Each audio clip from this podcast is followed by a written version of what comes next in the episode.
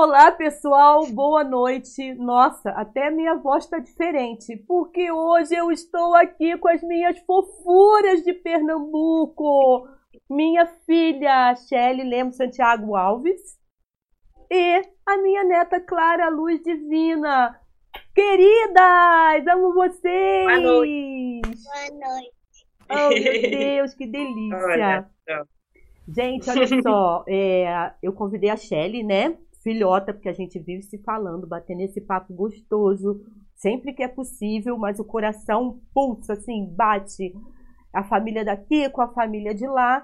Mas eu achei legal poder dividir com vocês um pouquinho dos trabalhos que a minha filha é envolvida, né? Então, assim, é, podcast é meio assim, a gente vai falar sobre várias coisas, muita emoção, ainda mais nessa situação aí de, de isolamento social. Clarinha, que é o amor da minha vida, quem me conhece sabe um pouquinho, e quem não me conhece, que está chegando aqui agora, então eu falo assim, ó, gente, segura aí, porque tem muita coisa bacana para a gente conversar. E vocês podem é, se inscrever no canal, tá? Se você gostar do papo, já vai lá e deixa seu like também. Tem um sininho aí que é bacana você apertar, porque você é notificado quando tem vídeo novo. Chat, já vi que tem gente aqui ao vivo com a gente, Shelly. Então é legal porque as pessoas podem interagir, conversar com a gente também. Por isso, filha, de vez em quando eu vou te interromper um pouquinho, só para a gente poder ler aqui os comentários e de repente alguma pergunta, alguma coisa que a gente pode interagir.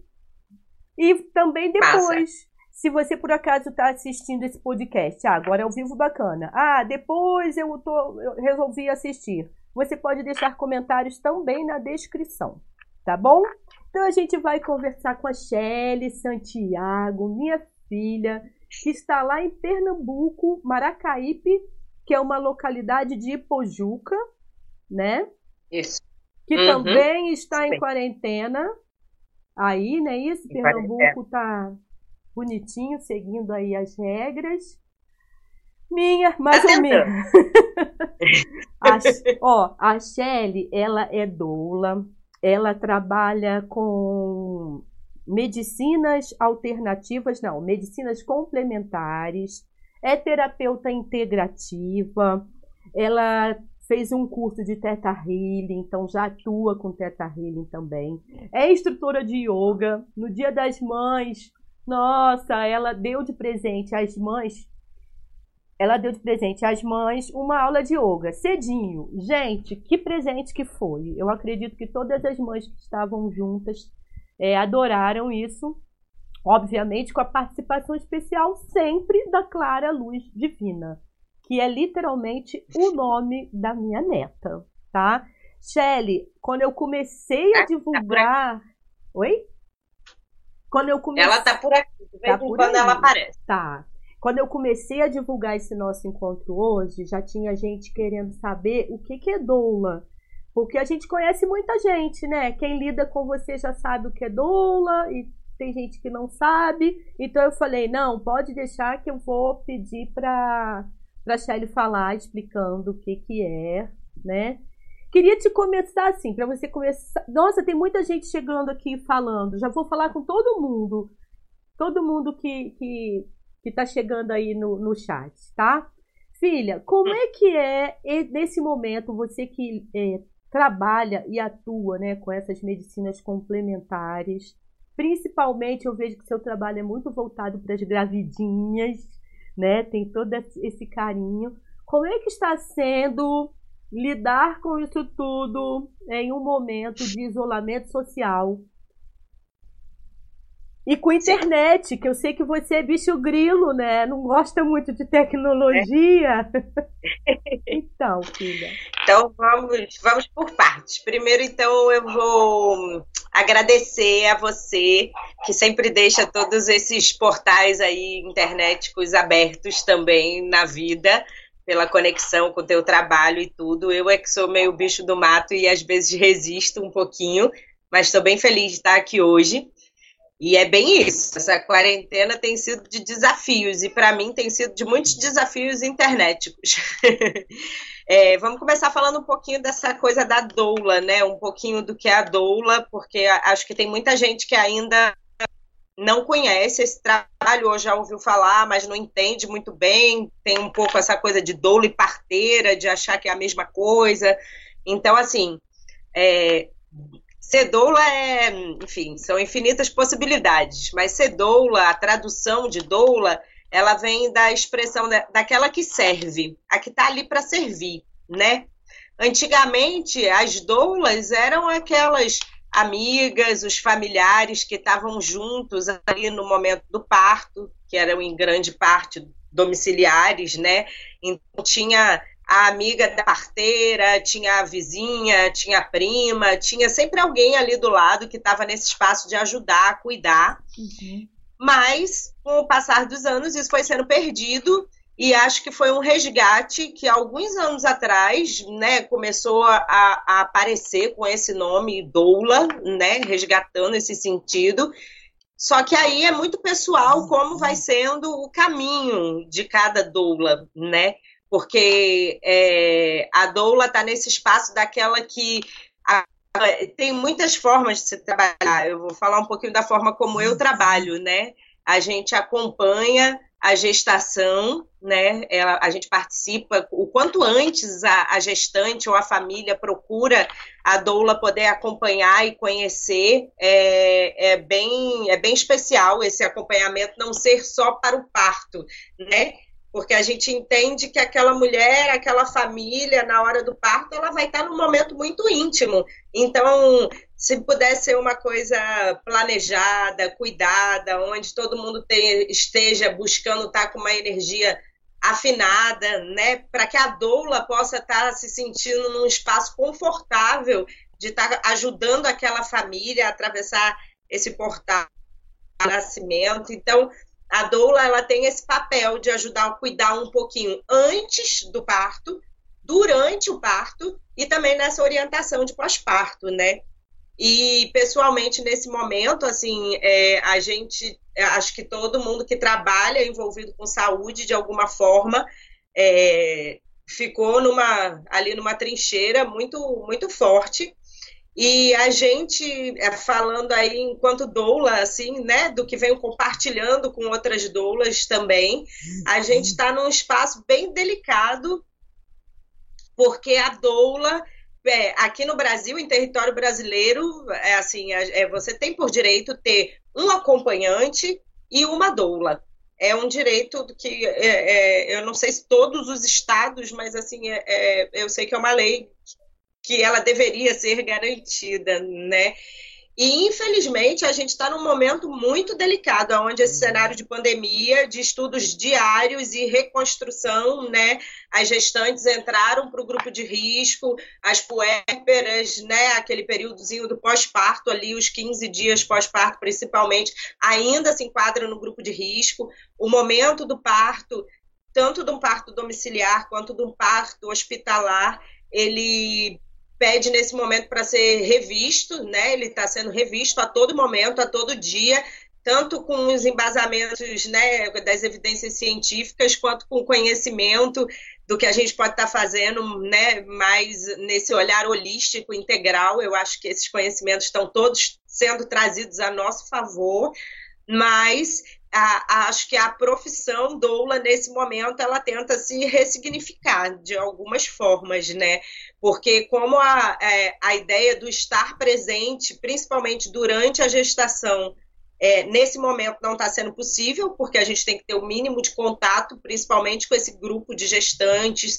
Então, eu acho que no papel da doula a gente está se reinventando nessa questão de realmente poder fazer esse atendimento online, né, através de chamada de vídeo, enfim, coisas que a gente já estava sempre disponível para esses processos quando necessários, né, de usar a tecnologia a nosso favor, mas que agora está sendo realmente um meio de, de ajudar a, a empoderar realmente essas mulheres, essas famílias, porque pelo menos aqui no estado de Pernambuco, é, alguns hospitais que são até assim humanizados, que têm equipes humanizadas, eles estão sendo todo, quase todos voltados para esse espaço de, de atenção a pacientes com Covid. Então, fica tudo muito, muito sutil aí nessas, nessas divisões, né, de uma maternidade, de um hospital, de área de contaminação.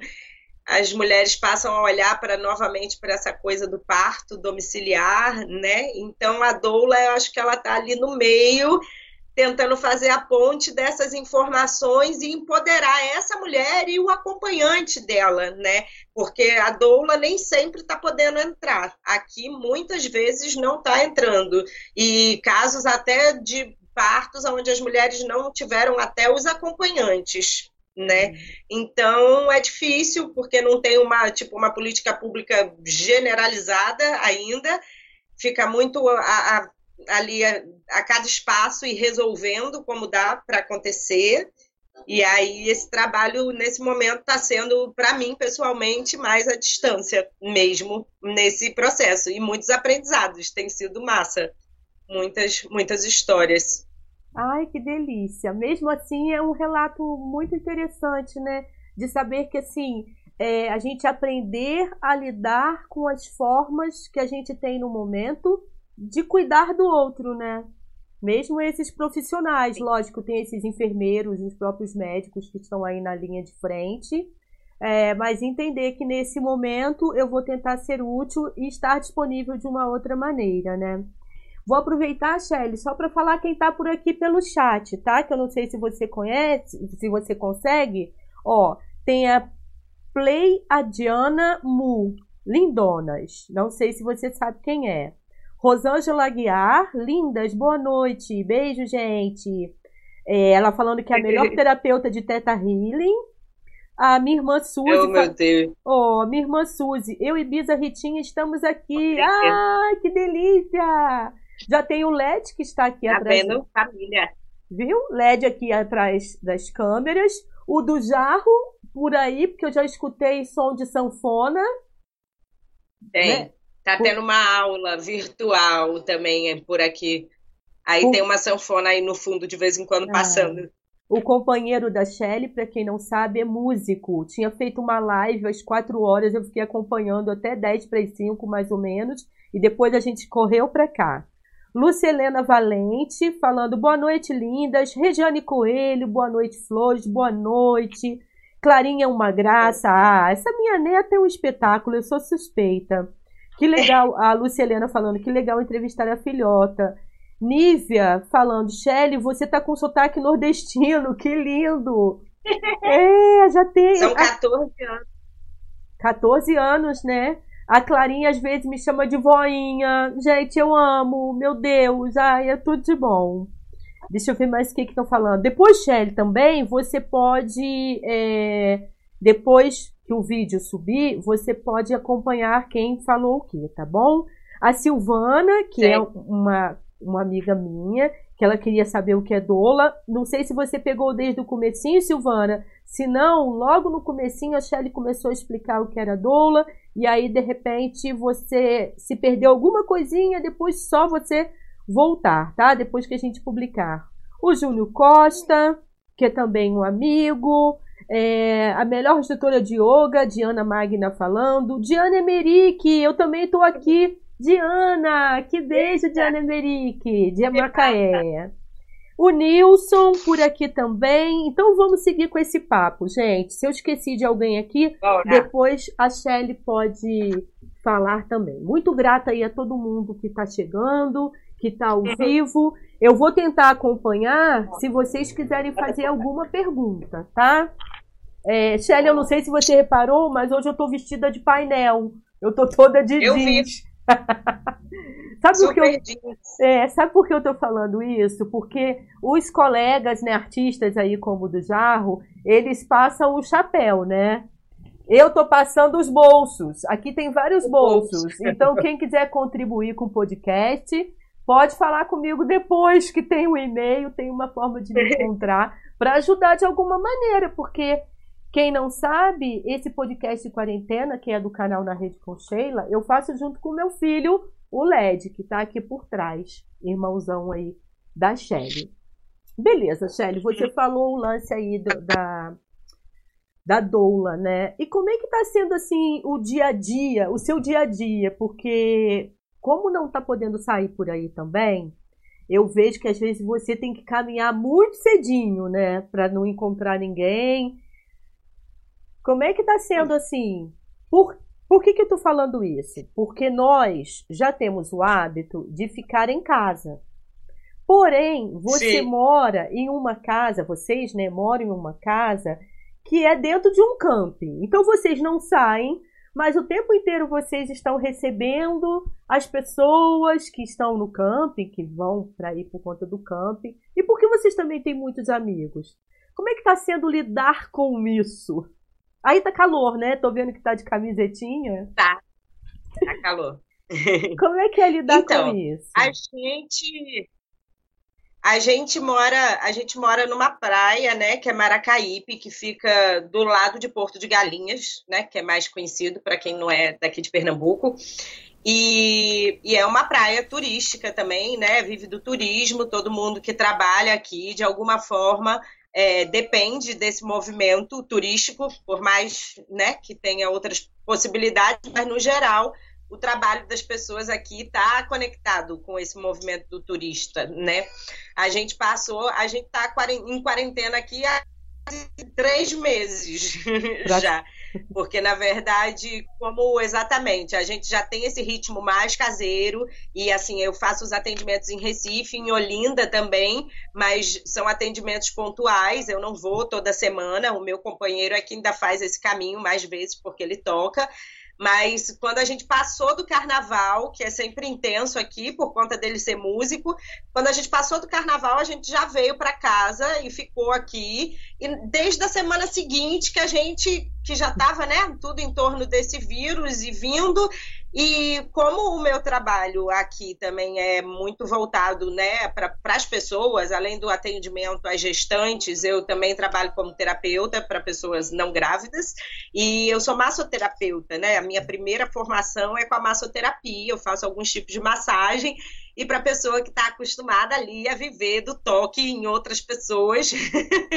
É é, para mim, especificamente, no primeiro momento, quando começou toda essa história, eu já comecei a refletir nesse como me reinventar, porque a massagem já não era uma possibilidade. É, acho que enfim, sem julgamento por profissionais, cada um entrando né, no, no seu tempo, no que precisa, mas para mim a massagem é algo muito próximo, então tanto para minha segurança quanto para a segurança da pessoa, eu entendi que não dava para fluir com a massagem, que tinha que olhar para as outras terapias com as quais eu trabalho junto, né?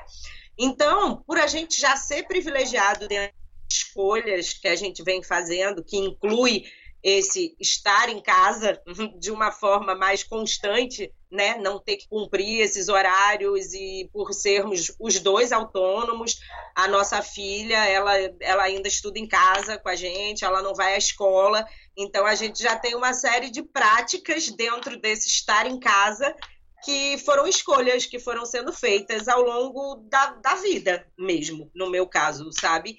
Então, lógico que no momento de pandemia, onde tudo muda e o cenário no mundo é, é, é surreal e a gente precisa parar e rever o que está acontecendo, é, até que o município de Pojuca, que é onde fica situado Maracaípe, é, foi um dos municípios que logo no começo deu a prefeita, é uma, é uma mulher aqui, e ela deu uma segurada, assim.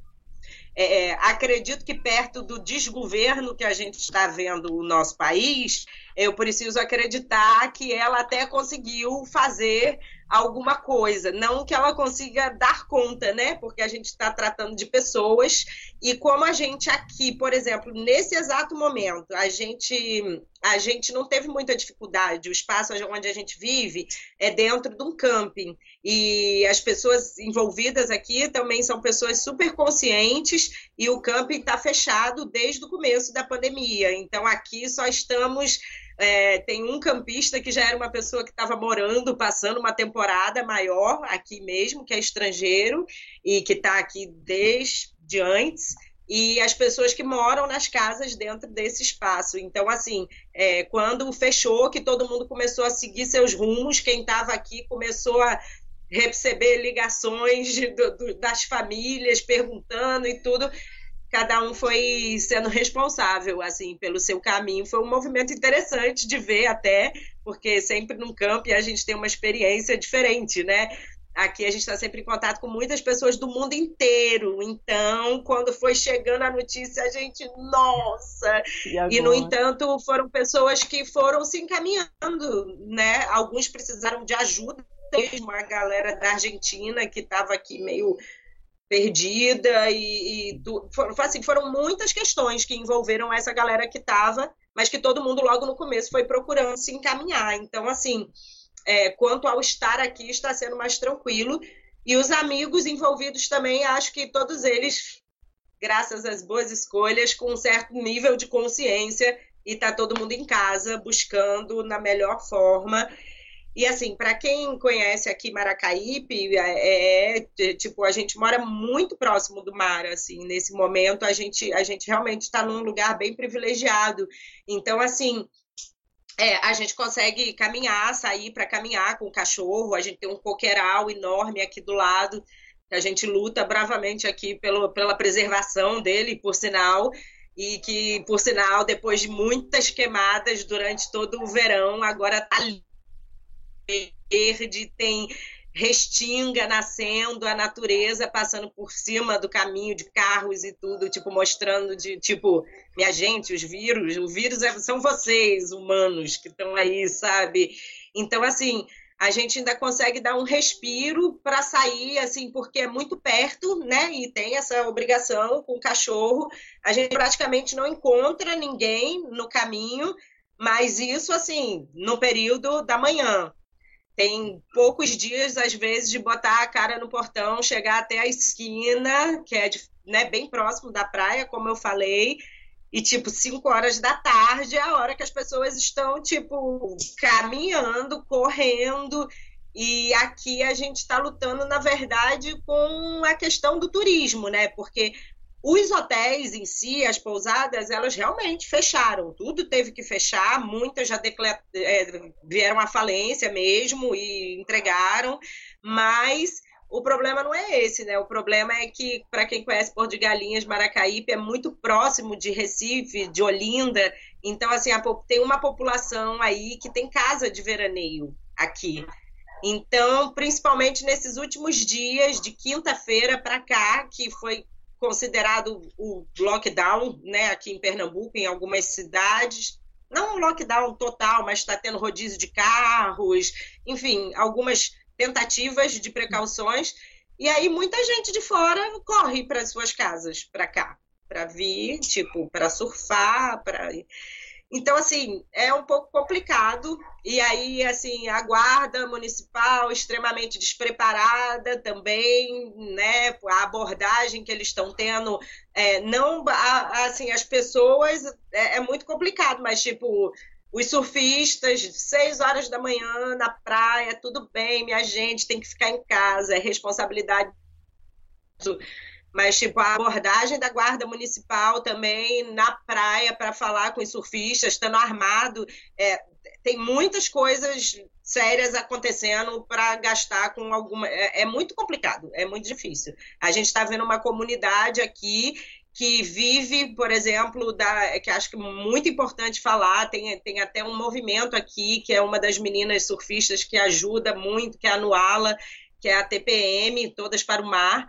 eles estão com, ajudando muito essa comunidade de marisqueiras, pescadores, é, que são pessoas daqui que vivem do mar. E aí, de repente, está tudo fechado, porque nesse momento é precisa ficar em casa. Mas quem é pescador, quem é marisqueiro, bota um prato de comida em casa, como se não está recebendo apoio do governo, da, da, do Estado. Então, assim, são muitas questões. Eu acho que cada localidade deve estar passando por uma série de desafios nesse momento, para porque ninguém está preparado para isso, né? Ninguém sabe como lidar com isso. Então, é momento de cada um fazer o seu e ajudar quem puder, né? Procurar a melhor forma de ajudar quem, quem puder. Eu tô vendo uma cabecinha aí atrás, é da Clarinha? Cadê a Clarinha? Oi, Clara, cadê você, meu amor? Ela está tá fazendo um desenho. Ah, então depois vê se mostra o desenho aqui pra gente. Shelly, e ah, você? Ah, você mostra... Tá bom? Ó, quem tá aqui com a gente também, amor, amor, amor, Fabiano Freitas, também o Fernando Falcão, gratidão, Ângela Zebende, gratidão aí pela companhia de todo mundo. Shelly, e como é que foi, assim, como é que foi não, né? Como é que está sendo o fato de vocês terem as suas atividades, né, profissionais, e tem uma criança de 5 anos, que embora já fosse um hábito ter a Clarinha junto, mas algumas coisas tiveram que mudar. Esse lance de não sair sempre. Como é que foi lidar com isso? Tipo, verdade, verdade absoluta, falando na real o que está acontecendo? Sempre, desde a barriga, desde antes da barriga, verdade absoluta. Eu acredito muito numa comunicação horizontal, verdadeira, amorosa, mas a Clara, desde antes da barriga mesmo, não é à toa essa, essa ideia do, do gestar consciente, é uma busca, na verdade, né? mas a, a, conversa com ela é reta e ela e ela é muito esperta. Então, assim, a gente não tem TV em casa, não tem TV em casa há muitos anos. É, as, a, o que a gente assiste é muito selecionado, né? Tanto na, no telefone quanto no computador. É, ela não é uma criança que tem livre acesso, a gente não dá o telefone para ela. Ela tem os momentos dos desenhos, dos filmes, das danças, dos shows que ela curte mas a gente tenta ter esse cuidado, é lógico que, que tem horas que, que ajuda, né, que salva, que entretém, mas a gente tenta é, falar e conversar, então assim, lógico, ela recebe notícias do que está acontecendo no mundo, dos vizinhos, né, de um ou outro que chega falando entre uma entrega de água e uma coisa, não, nem de nenhuma forma alienado, mas acho que é muito importante conversar com as crianças sobre o que está acontecendo, né? E conversar com as crianças, aí, para mim, que sou doula e trabalho com gestantes, é Sim. é conversar desde lá do útero, contar para essas crianças o que está acontecendo, por que, que a gente está bem, por que, que a gente está mal, por que, que a gente está feliz, por que, que a gente está deprê. É falar sobre o que está acontecendo mesmo, porque eles entendem tudo. A gente é que julga um não entendimento. Ah, porque é criança. É, é criança e sabe entender as coisas de uma forma muito mais sutil do que a gente, que vai se esquecendo e depois fica aí querendo lutar com o mundo para lembrar das coisas. E como é que, como é que foi para Clarinha fazer aula de balé também virtual? Porque eu sei que rolou, né? Aula de balé, aula Sim, de tá dança. Tá rolando. Tá rolando. E aí, lida tá numa rolando. boa. É, Clara aqui ela, ela pratica, né? Ela tem aula de balé e aula de tecido acrobático com a Juliana Lapoli, que é, ó, é aqui, ó, toda que é uma, uma professora incrível, psicóloga também, é moradora aqui de Maracaípe, é do Sul, mas é moradora aqui. E ela já mantém um trabalho lindo com, com a comunidade, com toda a região aqui de Pojuca, ela dá aula em vários, em vários lugares. É, e ela manteve, né, no primeiro momento, assim como eu com as aulas de yoga, a gente não sabia muito bem como conduzir, e aí realmente a gente né, foi vendo que o caminho era estar online, aproveitando, e as crianças adoram as aulas da tia Ju, são incríveis, e ela tem feito todas as aulas por um, que é um querido de Recife, que também está pela internet fazendo a gente mexer os corpítios, que é massa demais. Então, assim, embora a gente não seja fã desse universo virtual, mas a gente também está tentando alimentar esses vínculos, né, que são importantes para ela, uhum. de poder ver as amiguinhas, poder estar tá com a professora de dança e com outros amigos e outras possibilidades, porque isso está tendo um impacto para todo mundo, né? Sim. E é muito importante olhar para essas crianças e para o impacto que está tendo com elas também, né? E, inclusive, Shelly, Clarinha fez cinco anos no dia 8 de abril, que estava todo mundo ainda engrenando nessa forma de fazer isolamento social, né? Ainda estava naquele. Ah, a... a gente já total. Ah, Nós aqui já estávamos em quarentena total no aniversário dela. Então ela teve tempo de se preparar, a gente foi conversando e, e, e ela sabe, é, já, ela tá aqui do lado dizendo que já estava. A gente já estava com o coronavírus rolando no dia do meu aniversário, que era foi. 8 de abril. ah, sim! Isso mesmo. Legal. Aí tem os vizinhos aqui, né, daqui de dentro, que a gente convive, tinha os vizinhos que são os mais próximos, que a gente está aqui com as mesmas bactérias e vírus todos os dias, que já são os que vivem juntos no mesmo terreno, Sim. né? E aí uma vizinha passou de longe, veio para falar oi, uma outra amiguinha mandou uma cartinha. Foi, foi é ressignificar as coisas, né? A gente tem aquilo que a gente precisa na hora que a gente precisa. Então é, é botar o pé no chão e essa conversa sincera, né? Que eu Sim. acho que, na verdade, essa conversa sincera vale para todas as relações, não só com as crianças, né? Porque tá todo mundo ali preso no aquário com mais uma galera, ou então com a própria companhia e muita gente surtando com a própria companhia ou com as companhias em volta. Então é. tem que respirar e botar a mão no coração e ter calma. É, quem tá aqui com a gente também, Shelly, é a Márcia Sena, aquela amada que mexe nos nossos cabelos. cabelos. Ó, é, Márcia, vou dizer pra Márcia, vou dizer pra Márcia que até o final, até o final da quarentena estão dizendo que eu vou virar cabeleireira, porque eu já cortei o cabelo de Dujar, já cortei o cabelo de Clarinha, eu corto o meu de vez em quando. É, e a Shelly é muito corajosa, cara, porque ela cortou o da Clarinha, já estava grande de novo. Ela não aparou só as pontinhas, não. Ela cortou mesmo. E Clarinha ficou linda com esse cabelo. Eu amei. Aí a Shelly. Mas fica... foi Clara.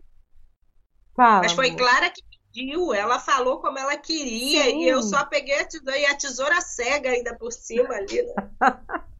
Meu Deus, eu não tenho essa. LED, meu filho LED aqui, vivendo comigo há 26 anos, ele não me deixa pegar a tesoura, não. Por sinal que agora na pandemia, quebrei a ponta da, da, tesoura, quebrei a ponta, consegui quebrar. Não me pergunte como, gente, mas então. Então, Shelinha, você falou comigo, é, você estava falando aqui com a gente do gestar consciente, porque a gente falou de doula, mas o que consiste esse seu projeto gestar consciente? Para as pessoas que estão chegando aqui, que não sabem, o que consiste. Olha, gente, não é brincadeira, não. Esse podcast tinha que ter duas horas. Uma hora e pouquinho vai ser muito pouquinho. Ah, vamos lá, vamos lá. O Gestar Consciente, filha, que esse projeto aí.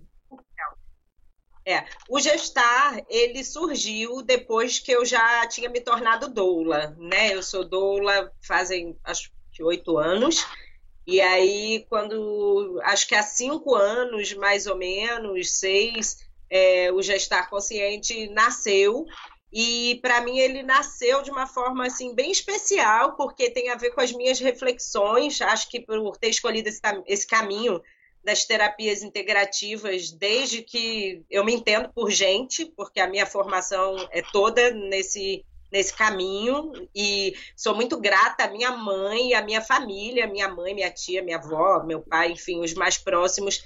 Sempre foram apoiadores total, assim, eu sei que eu fiz escolhas que me levaram por um, por um caminho bem diferente da maioria, ali não estava dentro de uma universidade, estava ali batendo pé que eu queria estudar outras coisas que tinham outro sentido para mim. E a minha família sempre me apoiou muito nisso. E hoje, mais do que nunca, eu sei a importância disso para para alguns passos firmes que eu consigo dar na vida e eu sou muito grata por esse por todos esses aprendizados. E esse gestar consciente, ele tem exatamente a ver, eu acho que ele nasceu enquanto doula, porque eu acredito que para todos nós que acompanhamos esse universo do, do partejar, é, a gente presencia muito amor e muitas curas. Tem muita dor às vezes, tem muita violência, sim, e o nosso trabalho também é em cima disso, mas a reconhecer essas dores e essas curas e, e as crenças que a gente tem, como as coisas são ou como elas podem ser, uhum. é, é um caminho de muito aprendizado. Então, o gestar consciente, ele parte do princípio que todo mundo vem do útero. Para quem já conhece o, o símbolozinho, é, é, um, é uma mandala, não tenho aqui agora, é uma mandala que tem um bebezinho que foi um compadre querido que fez para mim esse desenho. Ele, ele super entendeu a ideia, assim, e é uma mandala que tem um bebezinho e uma árvore brotando desse bebezinho, assim e que para mim significa muito isso, assim, todo mundo veio de um útero, né? Todos nós aqui no planeta Terra, pelo menos, da onde eu posso compartilhar a minha experiência, é, veio de um útero, né? E esse gestar consciente é, eu acho que é esse retorno, tanto de homens quanto de mulheres, ao seu útero ali, o, o útero da mãe, né? Todo mundo veio da mãe. Esse símbolo do bebê com a árvore, para mim, tem essa ligação com a mãe natureza, né? A minha, eu sempre, eu lembro desde criança me perguntarem qual era a minha religião e eu sempre respondi a mesma coisa: a minha religião é a natureza. Eu acho que quando você olha para os ciclos da natureza e vê eles acontecendo, isso é Deus, não tem assim manifestação maior, né? Então assim, esse entendimento que a gente veio de um útero, que a mãe terra está aí mostrando pra gente que é um grande útero, né, que é um berço e que mesmo a gente destruindo ela, detonando muito, ela tá ali se regenerando e que a gente é uma sementinha, né? Vem aí uma onda e leva, e vem uma, um vírus, e vem tantos aprendizados e passa levando mesmo, né?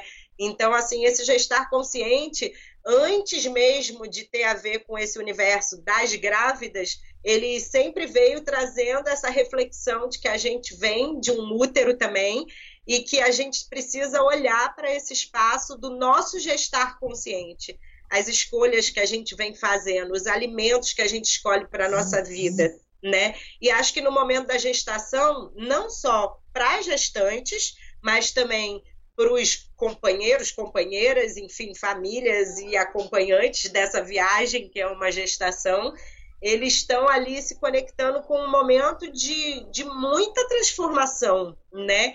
Então, quando a gente para também para olhar o nosso nascimento, a gente entende muita coisa do nosso caminho, a gente olha com mais amor para quem gestou a gente também, né? Para mãe, para avó, para esse círculo de ancestrais aí que, que estão conectados, né? Que sistemicamente está ali tudo nessa teia mágica, né? E aí trazer as reflexões desse gestar consciente para mim tem a ver com esse acompanhamento às gestantes, sim, porque eu acho que a forma que a gente tem de mudar esse mundo é, é principalmente essas mães, essas famílias, essa sociedade para receber esses novos seres que têm essa missão de repovoar esse mundo que está aí fora. Então, quando a gente traz para esse universo da responsabilidade ao invés da culpa, a gente se responsabiliza por tudo isso que está acontecendo também, ao invés de se colocar no lugar de vítima. Quando você repensa os hábitos alimentares, o que você vai reproduzir para os seus filhos, você está repensando em como eles vão estar tá reproduzindo isso para os que estão vindo também, né? Então, acho que o gestar consciente ele é muito as rodas, embora tenham, eu sempre falei, as rodas sempre foram muito interessantes, porque nas rodas, há pelo menos cinco anos que a gente, eu tento fazer uma vez por mês, nem sempre consigo, mas como o projeto sou eu tocando, eu vou fazendo como a gente consegue. As ideias das rodas presenciais, elas são itinerantes, então são rodas cada vez num lugar diferente, num município ou numa comunidade diferente e a ideia é que não seja só para pessoas grávidas, Legal. que são avós, avós, pessoas que não engravidaram, que não querem engravidar e que depois voltam grávidos na roda. Muito é legal. sempre uma partilha muito, muito massa. Olha só que legal. É, a gente vai falar, estão pedindo aqui, né? Pede para falar do Teta Healing. Eu gostaria que você falasse, claro, é, também quero três horas de podcast ouvindo Shelley. Eu também, vamos ter que repetir. É, meu amigo Fernando está perguntando aí se você pudesse falar rapidinho a diferença da parteira e de doula, que eu acho que doula ele pegou, mas acho que só esse, esse essa diferençazinha que dá para esclarecer. E a Rejane Coelho está falando: meu pai fez meu parto. Olha que lindo! Que o pai dela fez o parto dela. Que lindo! Muito lindo, Rejane. Qualquer dia eu quero ouvir essa história da Rejane. É, mas então fala pra gente, Olha filha. Só. Fala pra gente, então, é, a diferença rapidinho aí de doula então, e parteira, e a gente entra no Teta Healing, porque nosso tempo vai acabar. Pronto. Oh. Certo. Hum. É, a, a, diferença de doula para parteira, né? Só resumindo, assim, para quem pegou depois, a doula, por tradução da palavra, é aquela que serve. É, ela tá ali, na verdade, para dar todo aquele apoio à mulher o foco, assim, né? A gente tem um cuidado, a mulher e a gestante, obviamente, os dois juntos, mas a gente está ali muito naquele espaço para ajudar a cuidar dessa mulher e dessa travessia, dessa preparação para o parto, o acompanhamento no parto, no pós-parto.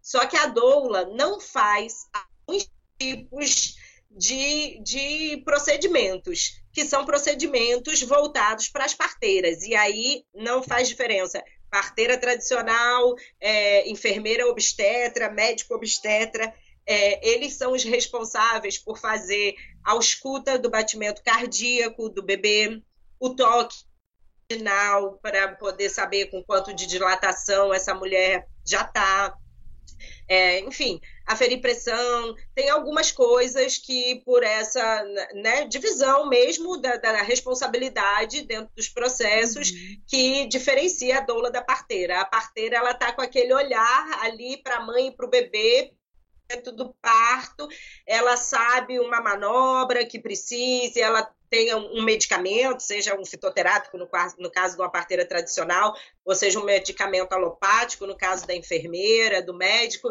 mas a, a dor esse cuidado mais integral, esse cuidado holístico, esse cuidado emocional. É, no meu caso, eu trago todas as ferramentas dos meus atendimentos, eu trago para esse acompanhamento a gestante, a família, né?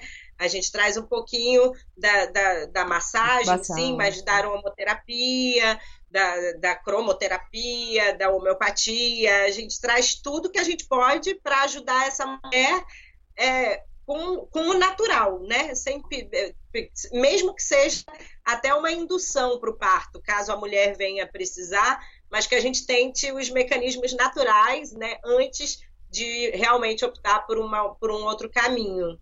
Assim, Shelly, na verdade. E aí o Teta Healing.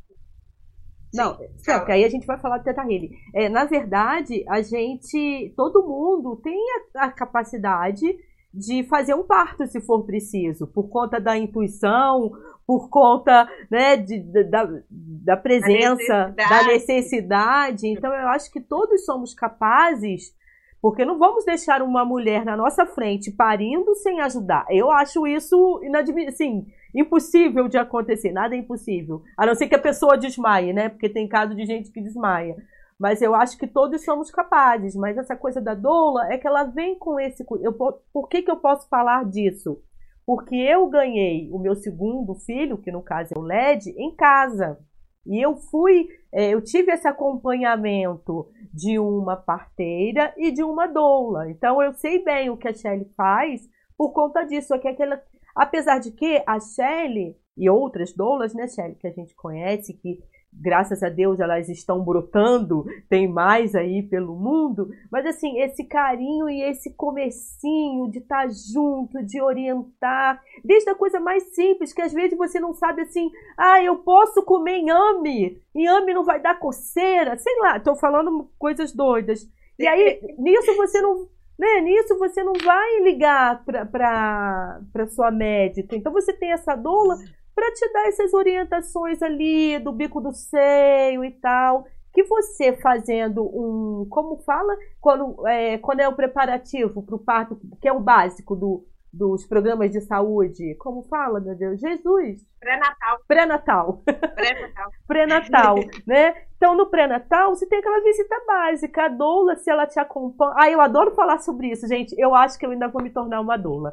Não sei, porque eu adoro. Mas, resumidamente, é isso. Eu tive meu filho em casa, o LED. Então eu sei bem o que a Shelly está falando e essa é a diferença da parteira. A parteira ela vai chegar ali na hora e, e, quando tem essa sintonia da parteira com a doula, é melhor ainda, né?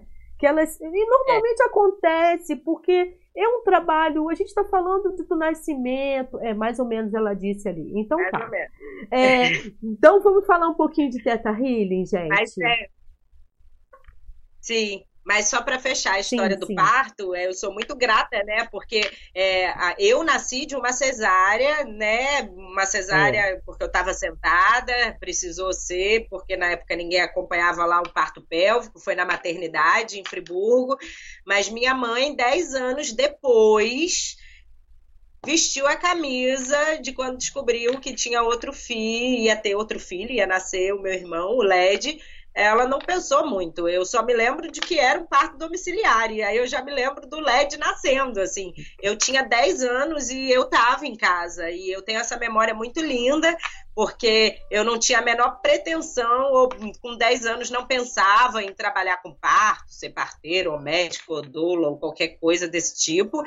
E depois de uma noite muito fria e dançante, porque a gente tinha ido para uma oficina de dança com, com o Nilson, o pai do meu irmão, que é o, o ex-companheiro da minha mãe, que é outra figura muito massa, muito querida. Eles tinham me proporcionado essa vivência de ir para uma, uma oficina de dança com uma outra pessoa extraordinária, assim, que eu tenho essa memória até hoje, e depois minha mãe ter dançado bem muito quando a gente voltou para casa e foi dormir, ela entrou em trabalho de parto na madrugada, e eu já acordei com meu irmão já nascendo, assim. Mas eu hoje, né, vejo como isso foi importante para o meu caminho. Eu não fazia nem ideia que eu podia querer trabalhar com parto na vida. E o primeiro parto que eu acompanhei, isso aí é para ajudar a empoderar essas mulheres, principalmente as mulheres que já têm outros filhos, a terem parto normal, a terem parto domiciliar, sabe? Porque é, para mim foi a minha primeira, um primeiro parto que eu acompanhei foi do meu irmão, com 10 anos, e isso mudou minha vida. Isso é, isso é legal destacar, porque assim, a Shelley tinha sido uma cesárea, todos os médicos na época, o LED está com 26, então vocês, né, Façam as contas.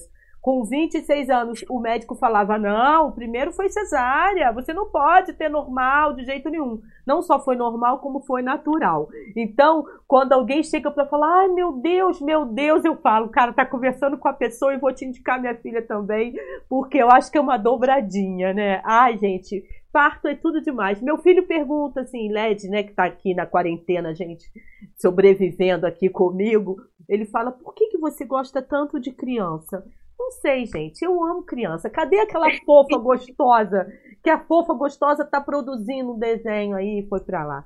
É, ela não, ela agora vê a aula de sanfona do ah, pai. Né, ela está dividida entre uma coisa e outra. Eu não tá. sei exatamente o que, que a Clarinha. É, a Clarinha, com certeza, ela já é feliz na vida. o que ela vai é. ser quando crescer, ela já é feliz, porque ela tem. Ela já é. é já tem a Shelly com essa consciência. Nem porque minha filha, não, gente, mas vamos combinar que eu tenho dois filhos assim maravilhosos. Ai, gente, tô babando, hein? Tô babando. Ué. Vamos falar tá um vendo? pouquinho então. Ai, tem aqui a Adri. É, tem a Adri Deixa junto. Rejane aí sempre me ajudando a pedir o pessoal para deixar o like. Quem não é inscrito no canal, se inscreve, gente, por favor. Dizem que quando chega a mil a gente começa a receber uma graninha, quem sabe? Diga para mim, filha, Teta Healing. Eu, eu sei mais ou menos assim. O que, que você pode falar para gente sobre Teta Healing? Então, é, tem muito material hoje em dia aí na internet. Você acha muita coisa sobre o Teta Healing mas eu vou falar assim resumidamente para mim como como é, né? Sim. Quando quando eu ouvi falar em Teta Healing pela primeira vez com esse nome assim, é, foi por conta de uma gestante que eu estava acompanhando e ela fazia um acompanhamento além do pré-natal dela e do comigo enquanto doula ela fazia o, um trabalho com uma teta healer maravilhosa daqui de Recife, que é a Alice Maciel, que é uma figura linda. E ela, ela me contava as coisas e a gente, embora eu e a Alice não nos conhecêssemos, mas rolava uma super sincronia dentro das percepções desse acompanhamento da gestação e desse casal. muito querido, a Mandinha e Kiko. E eu fui ficando cada vez mais interessada, mas eu não conhecia, assim, né? Era muito superficial, mas as sincronias traziam uma potência de uma coisa que eu já acreditava, que eu acho que eu já fazia, mas eu sentia que toda vez que botava o danado desse, dessa ideia do Teta Healing no meio, tudo vinha assim com uma, uma potência muito, muito, muito gigantesca, realmente. Era isso, muito potente. E as sincronias do universo são tão maravilhosas que quando minha mãe veio aqui para Recife, para Pernambuco, ela resolveu fazer uma tatuagem que ela precisou fazer, refazer um, um pedacinho antes de ir embora, que é com a Mel, que é uma guria bem novinha, bem linda também, que está nesse caminho do tatuar, ela é de Recife. E a mãe dela é instrutora de Teta Healing, a Ana Karine. E a Ana chegou para mim numa sincronia muito linda, e por isso que eu faço questão de dizer o nome também, porque é uma grande mestra e ela estava dando uma forma, ela ia dar uma formação e enfim, eu nem sabia dessa formação e tudo aconteceu em menos de 24 horas para que eu tivesse lá nessa formação. Ai, Quando eu abri, disse um sim assim para o universo, o universo deu uma rasteira, virou de cabeça para baixo, soprou e falou: "Vai!" sabe? E eu sou muito grata a todos que contribuíram para que isso acontecesse. Foi uma galera que ajudou em toda a logística. E foi muito importante, porque quando eu cheguei lá e eu comecei a ouvir o que Ana vinha dizendo, e junto com os estudos que eu já vinha fazendo e tudo, eu fui entendendo que eram ferramentas muito potentes para fazer o que eu, particularmente enquanto terapeuta, com outras, né, outras ferramentas, já vinha aprofundando, que é para a gente olhar para as nossas, principalmente, para a gente olhar para as nossas crenças limitantes, a gente olhar para as coisas que, sei lá, a gente sente que não vem andando, que a gente vem adoecendo, coisas que incomodam e que a gente vai deixando e que aí a gente, na verdade, é o que eu falo, o Teta não é uma sessão, não são duas, não são dez. A ideia não é que eu, enquanto terapeuta, ou nenhum terapeuta, esteja ali num vínculo com aquela pessoa, mas é, eu acho que como toda terapia é, holística, integrativa, complementar, são muitos nomes hoje para isso. Eu acho que todas essas terapias, elas estão num, num espaço de que você, enquanto terapeuta, está ali mostrando um caminho, uma ferramenta para aquela pessoa que está chegando até você, porque o poder, a medicina, é a própria pessoa. Eu não posso dizer para você um caminho, eu não posso mostrar para você só um caminho. Você precisa experimentar o caminho e me dizer se ele faz sentido ou não, né?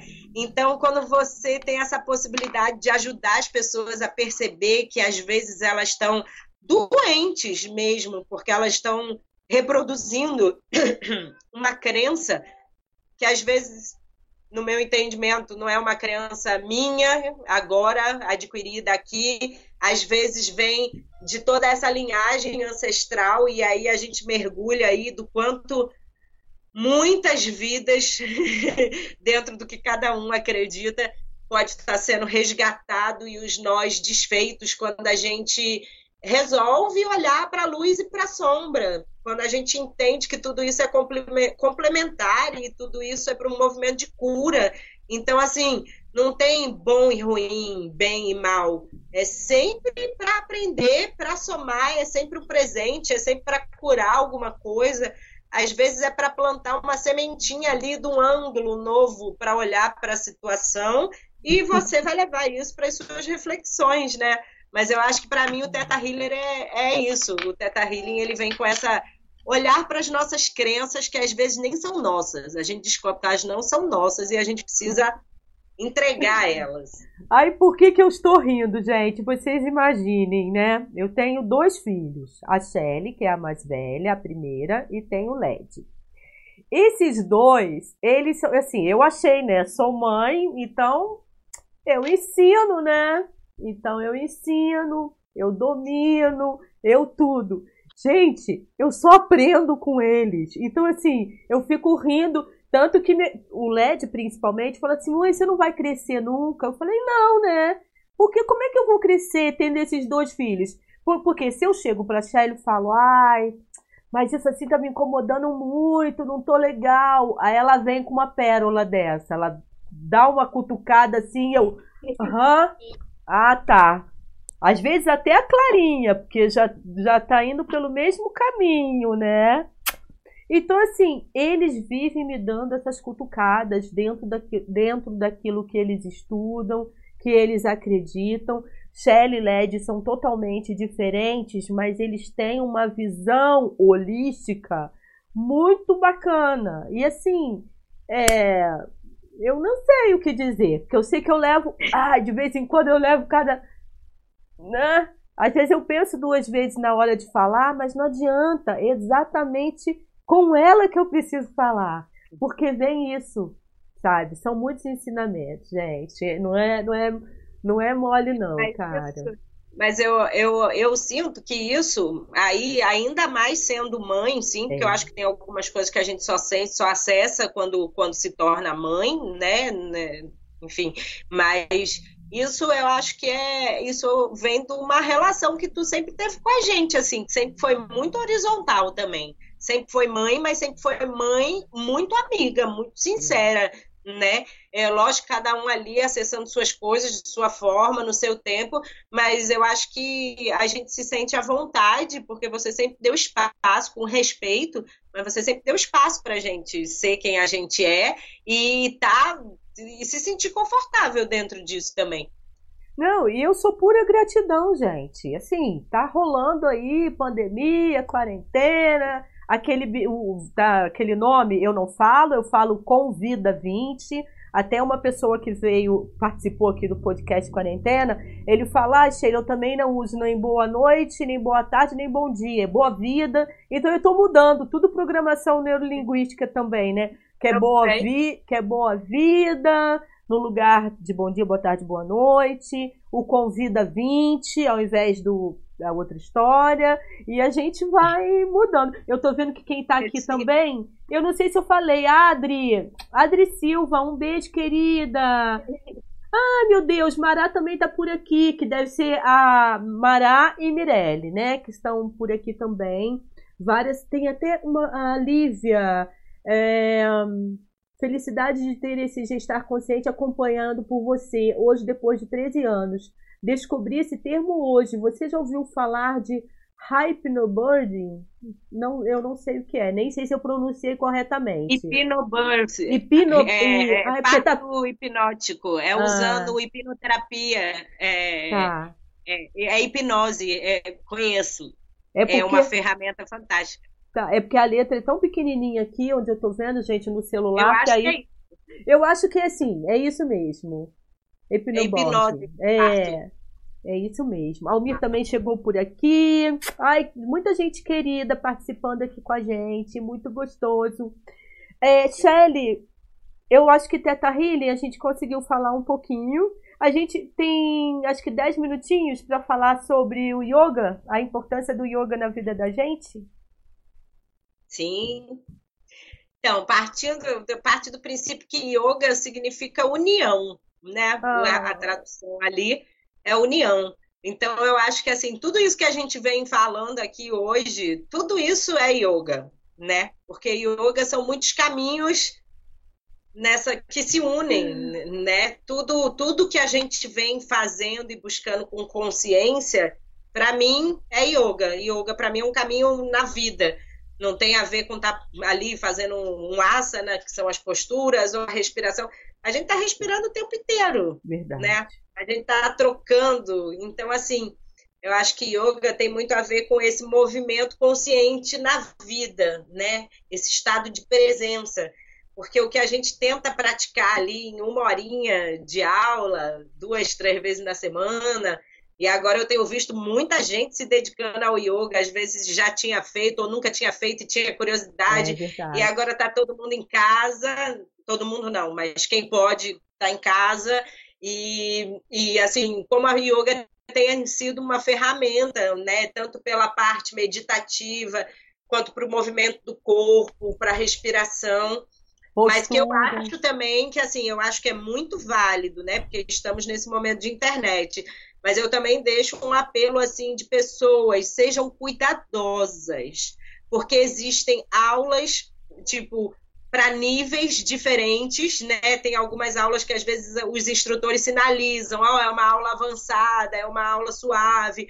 Não superestimem é, essa, esses avisos. E assim, mesmo que seja uma aula aparentemente suave, vocês precisam respeitar os seus limites, qualquer que seja a prática. Pode ser só os pranayamas, a respiração, ou práticas de meditação, de movimento de corpo. Tudo isso é importante, tudo isso é yoga, mas o mais importante para mim nesse momento que estamos isolados é que ainda que você esteja fazendo particular, privado ali, né, uma aula online com uma pessoa, que vocês respeitem, que nós respeitemos, antes de tudo, os nossos limites, porque é muito fácil se machucar sem querer, por conta de, de passar ali do limite, né? Uhum. Então, eu acho que o yoga, antes de qualquer coisa, ele traz esse instrumento de se conscientizar do momento presente. Então, quando você traz a atenção para o corpo, para a respiração, quando você dá uma pausa, quando você chega nesse espaço de poder estar com você mesmo naquele momento, mesmo que talvez com os desafios da casa, né, com a quarentena, criança ou companheiro ou família ou vizinho, enfim, todos os processos que podem interromper ou tentar tirar, né, distrair ali do, de uma prática, eu acho que o yoga traz a gente para esse estado de presença, de união com a natureza, com esse um, né? Então, acho que está sendo uma ferramenta bem importante, assim, nesse momento que a gente está passando, né, frente a essa pandemia, porque é uma forma da gente ressignificar também tudo que a gente está vivendo, porque o yoga coloca a gente em olhar para olhar em outros ângulos, né? Quando a gente faz as posturas, a gente sempre se preocupa com esse olhar, mesmo que você esteja de olhos fechados, você leve o seu olhar até o horizonte, você leve o seu olhar em outros em outros níveis. Então, o yoga, para mim, tem essa, é essa ferramenta muito importante de fazer a gente olhar para a vida através de outros ângulos, outras possibilidades. A gente não experimentou nenhum milésimo das infinitas possibilidades que a gente tem, né? Shelly, sabe quem está aqui com a gente? Adriano, Adriano Freitas. Um beijo, querido! Adriano. Tá lá, eu acho Nossa. que ele tá em Recife agora, né? Tá em Recife de novo? Tá em Olinda! Olha que barato, cara. Ai, muito legal. E eu lembro dele quando ele começou a fazer yoga com você, que ele comentava, ele chegou a fazer umas aulas que era lá em Olinda, se eu não me engano, quando ele começou, é. né? Eu lembro disso e ele tá falando aqui super bem e tal. Um grande beijo, querido, muita saudade. Eu adoro essa terra, né? Vocês vocês sabem que eu adoro o Nordeste, é, Pernambuco por conta da Shelly também, do, do Jarro, da Clarinha, enfim. Shelly, você falou muito dessa coisa. Tem muita gente falando, ah, trocamos pizza por aulas, é verdade. Adriano, Exatamente. trocamos pizza por Melhor aulas. Melhor, eu super acredito que eu super amo de paixão, porque assim, são essas é. vizinhanças é. que me cercam na vida, que são maravilhosas porque tanto eu quanto meu companheiro, a nossa família, a gente acredita que essa economia falida que está aí fora já mostrou para todo mundo que ela não é a base de nada, já ruiu e a gente está tentando aí se agarrar a uma coisa que não tem mais jeito. Então, quando Adriano traz aí essa lembrança, é isso mesmo. A gente come pizza e a gente fazia troca de aula de yoga por pizza, porque era possível para a gente. E eu acho que a gente, nesse momento, mais do que nunca, a gente tem que se abrir a essas possibilidades de rever a forma como a gente está se organizando socialmente. Porque não dá mais, já deu errado, minha gente. Vamos assumir que deu errado e fazer de outro jeito. E a, esse movimento das trocas, para mim, é uma coisa muito poderosa enquanto economia solidária e tem que ser valorizado mais que nunca agora. Então, duas coisinhas que eu queria falar. Uma é porque eu vi o meu amigo Almir também querendo fazer uma aula de yoga e tal. Pô, a gente podia, né, podia combinar de um dia você fazer uma aula aberta, assim, para esses amigos que assistiram o podcast. Sim. E aí eu passo o link, e aí vamos ver quantas pessoas podem participar. Eu não sei. Você pensa Podemos nisso? Pensa... No momento eu estou com uma turma de yoga, mas é uma turma de yoga só para gestantes. Gestante. A gente está continuando com essa turma, a gente faz as aulas pelo Skype, tá. mas nesse momento são só para gestantes. Mas podemos organizar um momento sim. Isso, que aí a gente vê quem deixou o recadinho aqui também, quem entrou em contato com a gente, aí a gente marca uma aula com essa turma. Até a Almir já tá falando, sim, vai ser top, a Adri também topou, viu, gente? Vem aqui, mesmo sendo filha, vem aqui na rede, eu coloco sempre para fazer alguma coisa. Tá Não tem é. jeito. A outra coisa que eu queria falar, porque eu acredito que elas estejam ainda por aqui, é, fala, é, no caso, a minha irmã Suzy e a mamãe, que é a Bisa da Clara. Olha que coisa linda, gente. Clara Luz ainda tem Bisa, as duas. Por sinal que tem duas da parte do tem tem três. Tem três. Por... É. Ah, porque a tia a do... do avô e a mãe da avó, as duas são vivas. A mãe do. Nossa, tem três a Bisa. A Bisa Julita e a Bisa na, é, é... ai gente, é muita Bisa. É a Bisa Julita, que é mãe do, é, do, do pai, e a Bisa Neuza, que é mãe, que é mãe, da mãe. E aí a Bisa Ritinha, que é a sua mãe. Então, e tinha a Bisa Maria, mas que ela não conheceu a mãe do Eu queria, eu só queria falar isso porque é o seguinte, Shelly, nem, nem deu tempo de eu te contar, então eu vou contar e que todo mundo vai escutar de uma vez. Hoje, segunda-feira, eu achando de novo que era feriado ou domingo, porque a gente perde um pouco a noção. De repente, toca a campainha, tinha um motoboy aqui. Mamãe fez uma torta de limão e mandou entregar aqui. Fez um empadão de palmito e mandou. Tava quentinho ainda. Suzy fez, a minha irmã, que mal sabe fazer bolinho de chuva. Fez um empadão de palmito e mandou entregar aqui. E acho que, é, acho não, canjica, canjicão, que eu gosto de canjicão, tinha também e mais pacotinho de biscoito e máscara. Por quê? LED não tá indo lá, né? Principalmente o Neto. E aí, hoje, o motoboy toca a é. campainha, era isso. Aí eu quero agradecer é, aqui pelo essa, carinho essa sensação que você Carinho. tem aí é um pouco da sensação que a gente tem aqui, porque rapidamente, que eu sei que já está acabando aí, é. mas a minha mãe aí, a Sheila, com a tia Suzy e com a bisa da Clara, minha avó, Ritinha, elas são maravilhosas e têm alguns hábitos pequenos que elas cultivam que encantam assim não só a gente enquanto família, mas os amigos todos que já ficam na expectativa, porque elas mandam caixas pelo correio. Tipo, a cada três meses elas vão juntando coisinhas pequenininhas, agradinhos e alguns amigos já participaram aí desse momento de estar na nossa casa e chegarem caixas mágicas, que são as tão esperadas caixas mágicas e que é um momento de muita alegria. Eu imagino que esse motoboy hoje trouxe essa caixa mágica e ainda para alimentar a barriga, gente. É. Que maravilha. E, e, falando das caixas, é porque o, o, Adriano Freitas falou aqui. Diana, ó, falou de que vai participar da aula de yoga também, Diana Emerick. Ah, Diana. Então vai ser delícia. É, eu sei que eu adorei esse presente, esses agradinhos. Eu e Led, né? Adoramos esses agradinhos aqui. Foi demais da conta. Só para lembrar que mês que vem, mamãe já me pediu, como ela tem mandado vasilhas e ela tem mandado bolsas e tal, eu vou reunir tudo, vou mandar por um amigo ou por um motoboy para ela, junto com algumas coisinhas que eu já separei, porque parece que vai rolar uma caixa aí no é? mês que vem. Caixa mágica caminho. Ah, Su... A Suzy também. Oh, até a Suzy tá falando aqui que vai fazer aula de yoga. Então a gente vai ah, combinar então. isso. Vovó e ela, todo mundo, é. uma aula que possa todo mundo fazer. Cada um é? respeitando seus limites, a gente faz junto e vai ser lindo.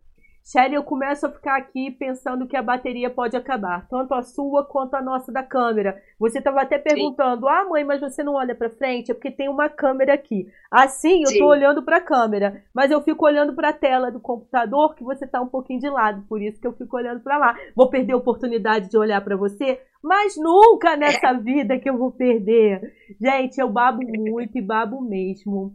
Filha, quer deixar uma mensagem aqui pro pessoal? Você que lida tanto com essa Essa parte que tem que ser mais calma, é o oposto da mãe, né? Que é agitada, que fala e tal, então. Quase não respira. respira. Respira. Vou fazer ah, eu acho que eu acho que por, por mais louco e inesperado, né, para a maioria esse momento que a gente esteja que a gente está vivendo, né, a gente está independente do, do, do ponto aonde cada um esteja, todo mundo está sendo posto em desafios, né? Eu acho que se a gente está em casa, a gente faz parte de uma, de uma parcela privilegiada da sociedade que está podendo estar tá em casa. A minha realidade aqui em torno de mim não são só de pessoas que estão podendo estar tá em casa, a gente vive bem próximo a comunidades e interage com essas comunidades também, aonde não se tem como estar em casa, porque se vive em casas que não se cabem a família inteira de uma vez. Então, assim, eu convivo com pessoas que convivem com essa realidade e eu acho que isso é o que fica mais forte nesse momento para mim, né? A gente é muito privilegiado de poder estar em casa e essas pessoas que não têm tantas situações que nos levam a não ter como estar em casa. Então, assim, eu acho que a gente ser grato e encarar esse estado de presença e de poder estar em casa é massa e necessário, extremamente necessário mas que a gente possa sair do umbigo e olhar para essas comunidades e pessoas que estão tão próximos da gente que não podem se dar o direito de estar em casa nesse momento, por um estado de preservação da vida dos que estão em volta, porque em muitas situações é praticamente impossível. A gente vive num estado de privilégio muito grande, que é muito fácil botar a máscara na cara e pedir a comida pelo telefone para ser entregue na porta sabe? É assim, por pior que seja, e eu não estou dizendo que seja fácil, não, porque é o desafio de cada um, está sendo meu também. Mas a gente fica um pouco preso nessa bolha e nesse umbigo de não pensar o que está acontecendo com pessoas que estão bem aqui juntinho, do lado, e que vê, vivem situações que simplesmente não permitem acessar alguns tipos de privilégio. Então, assim, é, por mais respeito e agradecimento que tenha a situação de muitas pessoas que estejam precisando até sair, porque estão nessa linha de frente, né? Que cada um possa fazer o seu papel sem julgar o outro, né? A gente sabe que a recomendação é o estar em casa e respirar fundo e encarar isso como um presente também, por poder estar em casa mas que a gente possa estar olhando e podendo contribuir também de alguma forma com quem está em volta da gente e não pode, seja por missão do trabalho mesmo ou não, porque às vezes não é só por uma missão de trabalho, às vezes é por uma questão de sobrevivência mesmo. Então acho que a gente sempre pode contribuir de alguma forma nessa troca. Ai, amor, gratidão, gratidão. Quem chegou gratidão aqui também, mãe. Quem chegou aqui e conseguiu falar com a gente é o meu primo Inaldo Nascimento, que ele mora na Paraíba, né? Tá por Paraíba. aqui também.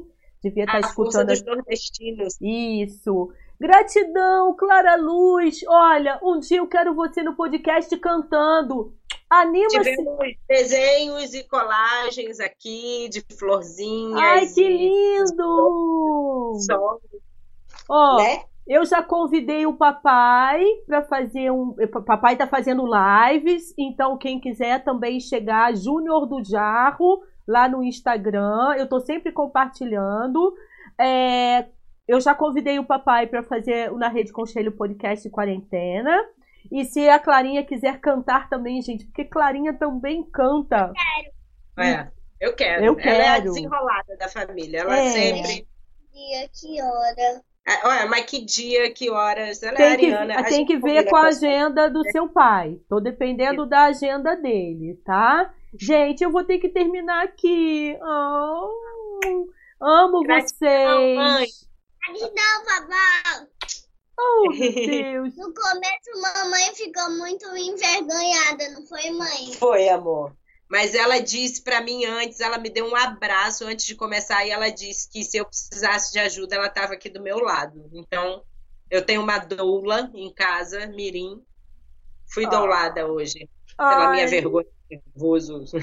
Ai, que vontade de amassar, cara. Eu sei que não é uma boa ficar contando os dias. Eu tento não fazer isso, mas eu não vejo a hora de beijar e abraçar vocês de novo. Que eu é consiga, é que eu consiga viver para poder esse momento chegar de novo. Ah, estamos vivendo, estamos vivendo e eu acho que com toda a dificuldade de todos os aprendizados, tem muita coisa boa acontecendo junto e a gente precisa acreditar nisso, porque e, e, e uma coisa que é muito difícil, mas assim, os momentos de alegria, de felicidade que vierem no meio de toda essa loucura que a gente está passando, a gente precisa valorizar e expressar eles sim.